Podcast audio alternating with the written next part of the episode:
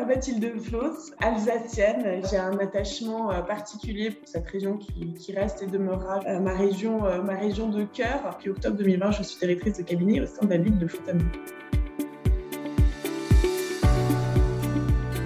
Bonjour et bienvenue chers auditeurs pour ce deuxième épisode de Femmes de terrain, la nouvelle série de podcasts proposée par Parole d'élus. Aujourd'hui, c'est à Fontainebleau, ville de 15 000 habitants située au sud-est de Paris, que nous nous rendons non pas pour découvrir le patrimoine extraordinaire et mondialement connu de cette collectivité, mais pour rencontrer la directrice de cabinet du maire, Mathilde Floss. Comme vous avez déjà pu l'entendre, cette jeune trentenaire est fière de ses racines alsaciennes. Elle a accepté pour parole d'élu de revenir sur son parcours et son engagement de terrain à un poste très important, mais qui reste par nature à l'ombre des caméras et des micros. Merci Madame Floss pour le temps que vous nous accordez. Mes premières questions concernent plus particulièrement votre parcours. Comment devient-on DIRCAB Quelles études avez-vous suivies et quelles rencontres vous ont amené sur cette voie? Je suis née en 1988 à Schildikheim, la capitale de la pierre. Je suis partie faire mes études de, droit en Allemagne, à Saarbrück, pendant euh, deux années. C'est un, cursus qui se fait en lien avec Paris 2 Assas et c'est pour ça que j'ai atterri euh, pour ma troisième année à Paris 2 ça m'a clairement euh, pas plu. je ne me sentais pas du tout à l'aise. Donc, euh, j'ai retourné euh, dans mon Alsace natale faire un master d'études européennes pour effectivement mieux connaître le fonctionnement de, l'Union européenne. Et là, le hasard de la vie a fait que j'étais en colocation avec ma meilleure amie qui travaillait à l'époque pour Fabienne Keller, l'ancienne maire de Strasbourg, et qui était collaboratrice de groupe m'a proposé de la remplacer à la ville de Strasbourg en tant que collaboratrice euh, euh, d'élus et de groupes euh, au sein de la, minorité à l'époque de, Fabienne Keller au sein de la ville de Strasbourg. Et donc j'ai accepté, j'ai débarqué dans cet univers que je ne connaissais absolument pas, tant au niveau des collectivités territoriales qu'au niveau politique. Et je me suis bien prise au jeu, j'ai adoré. Je me suis rendu compte que voilà, le hasard parfois faisait bien les choses et c'était quelque chose que c'était un univers que j'appréciais, un environnement que, euh, dans lequel je me sentais parfaitement, euh, parfaitement à l'aise. Et c'est pour ça que j'ai adapté euh, ma dernière année d'études, puisque j'ai fait un master à l'IEP, enfin Sciences Po Strasbourg, spécialisé dans l'administration des collectivités territoriales. Et en parallèle, bien sûr, c'était un master pro, donc euh, j'ai quitté mon, job en tant que collab et je suis partie en tant que stagiaire à la région. Là, encore une fois, ça s'est très bien passé. Je bossais sur le tourisme, tellement bien qu'à la suite, j'ai été embauchée pour une, certaine euh, durée. En 2015, je me suis retrouvée euh, à avoir une opportunité pour rejoindre le président du département du Bas-Rhin en tant que conseillère technique au sein de son cabinet sur le développement des, territoires, le lien avec les communes et avec une thématique particulière qui était euh, ce qu'on appelait à l'époque la silver economy, Bien évidemment, euh, pendant cette période, j'ai fait de, nombreuses euh, campagnes électorales. Et puis, euh, comme mon président a été élu, sénateur, bah, je, l'ai suivi au Sénat. Puis ensuite, bah, j'avais vraiment envie de, de, terrain, de communication avec, avec la population. Je suis repartie en collectivité, en région parisienne, en tant que directrice de cabinet d'une ville qui s'appelle Limeil-Brévannes, qui est collée à Créteil, avec une sociologie très particulière. J'ai adoré ce que j'ai fait parce que j'ai vraiment pu découvrir le, métier de, directeur de cabinet avec euh, une équipe euh, d'élus et de collabs formidables. Et bien évidemment, je suis arrivée à mi-mandat, donc euh, l'idée c'était de préparer l'élection et la réélection de, de, mon maire. Et puis ben voilà, c'était chose faite puisqu'elle a gagné au, premier tour. donc après, la période un peu compliquée du, du confinement avec euh, deux élus, deux équipes d'élus, puisque j'avais l'ancienne équipe euh, qui était toujours élue et la nouvelle qui n'avait pas, qui avait été élue mais qui n'avait pas été installée officiellement.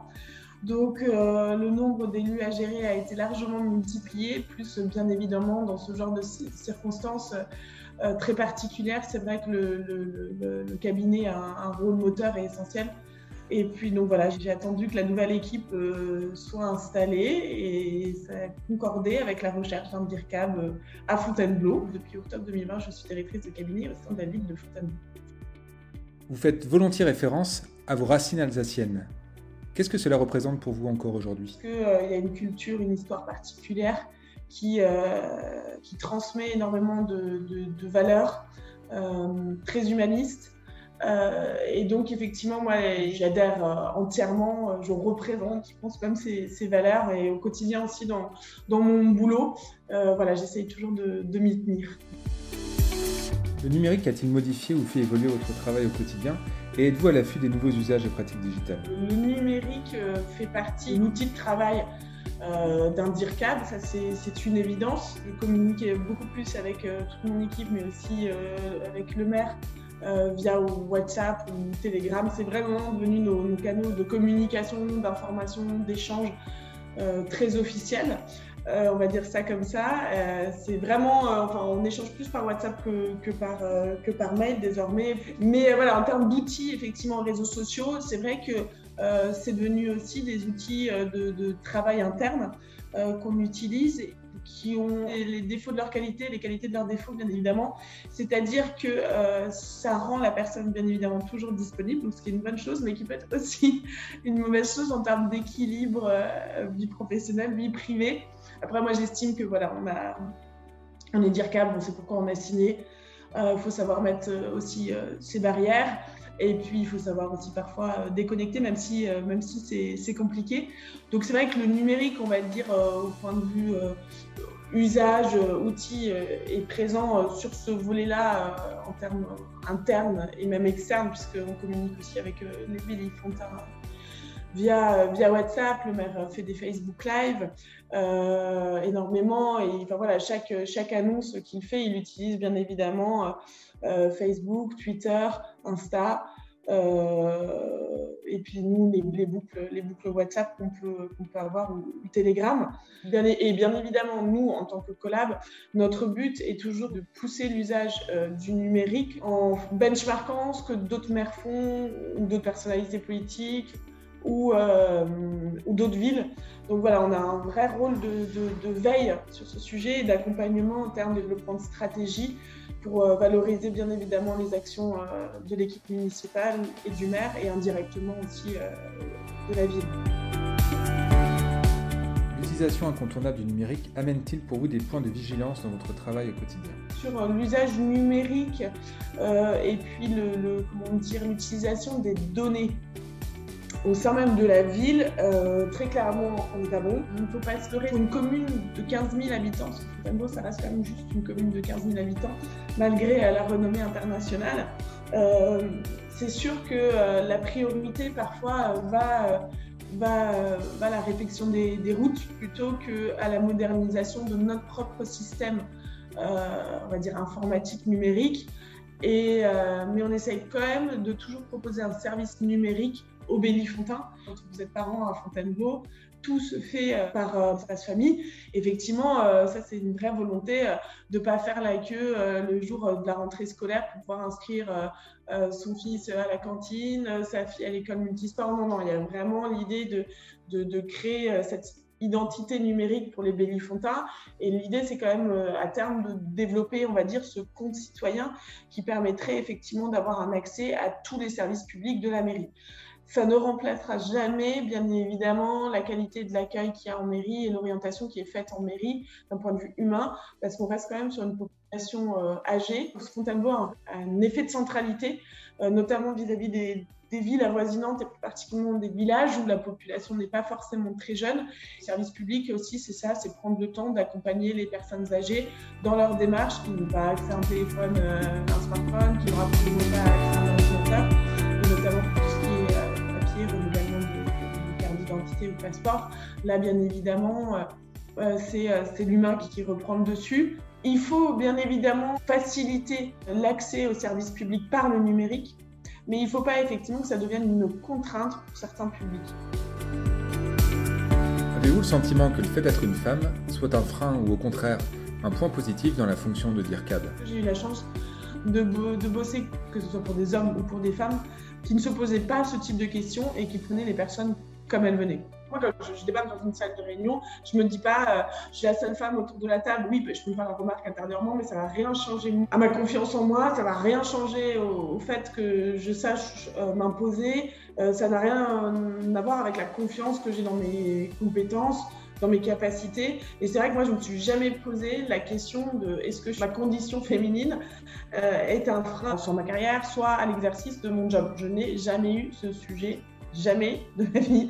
On me l'a jamais refait ressentir non plus. Sur ce sujet-là, j'ai aussi une tendance à avoir une certaine vision du, féminisme, on va dire ça comme ça. C'est en se posant le moins de questions parfois qu'on réussit le, le mieux. La société a beaucoup évolué quant à la place des femmes à des rôles à forte responsabilité, à l'instar de DIRCAB.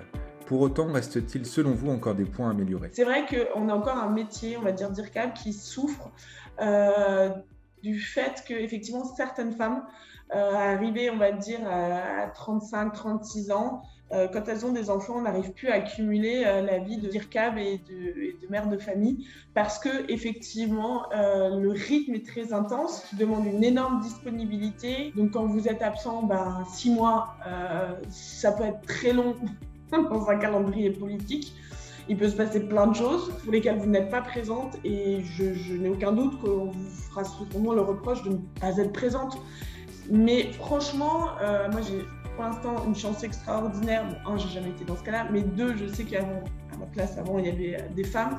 Et par exemple, ça m'a jamais posé un seul problème, moi, à mon patron ou quoi que ce soit, euh, de se dire que voilà, il y avait cette absence euh, due à une réalité de la vie qui était celle-ci.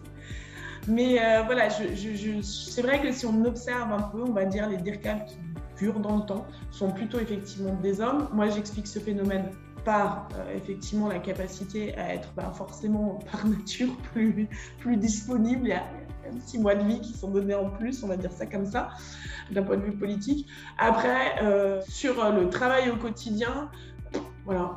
Mais moi, j'avais posé la question de, de, mes entretiens d'embauche. Est-ce que je comptais un jour avoir, avoir un enfant pendant que j'étais en poste? Et quand bien même on me l'aurait demandé, personnellement, ça ne m'aurait absolument pas dérangé est-ce que je comprends aussi euh, les échéances euh, politiques? Euh, Je peux comprendre qu'on me demande, qu'on me juge en fonctionnement, c'est autre chose, mais qu'on me demande, non, ça m'interpelle pas. Donc on la pose aux hommes aussi.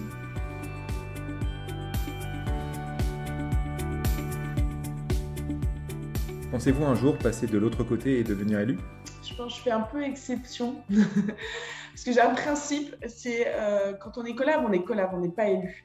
Et dès qu'on devient élu, et qu'on cumule bien évidemment avec le rôle de, de collab d'IRCAB, on se place dans une situation, euh, pour moi, qui est compliquée. Surtout quand on travaille, on va dire, dans la même zone géographique. Encore une fois, c'est une opinion personnelle.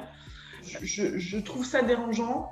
Euh, quand on est DIRCAB, on est quand même ultra mobilisé et j'estime que quand on est élu, on doit l'être aussi. Donc, euh, sincèrement, ce cumul, je ne saurais pas le faire. Euh, je ne saurais pas le faire et je n'ai pas envie de m'imaginer m'arranger pour que ça se fasse aussi. Quand vous avez été DIRCAB, vous savez aussi que les décisions, elles se font, elles se font aussi à votre niveau. Et quand vous retombez élu, parfois, on va dire ça comme ça, surtout au sein d'une équipe, la décision vous appartient moins que lorsque vous êtes DIRCAB. Donc il y a aussi un confort, il ne faut pas se leurrer, sur l'acte décisionnel euh, qui est plus favorable quand vous êtes euh, DIRCAP. Je ne parle pas des, bien évidemment des têtes d'exécutif. Ensuite, euh, effectivement, peut-être que à l'avenir, quand je m'embêterai pour ma retraite, si elle arrive un jour, ouais, pourquoi pas, pourquoi pas effectivement me lancer dans une aventure d'élu.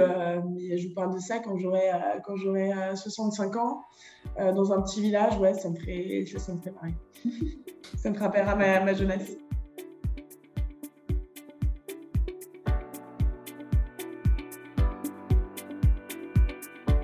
Ce deuxième épisode de Femmes de terrain, la nouvelle série de podcasts proposée par Parole d'élu, touche déjà à sa fin.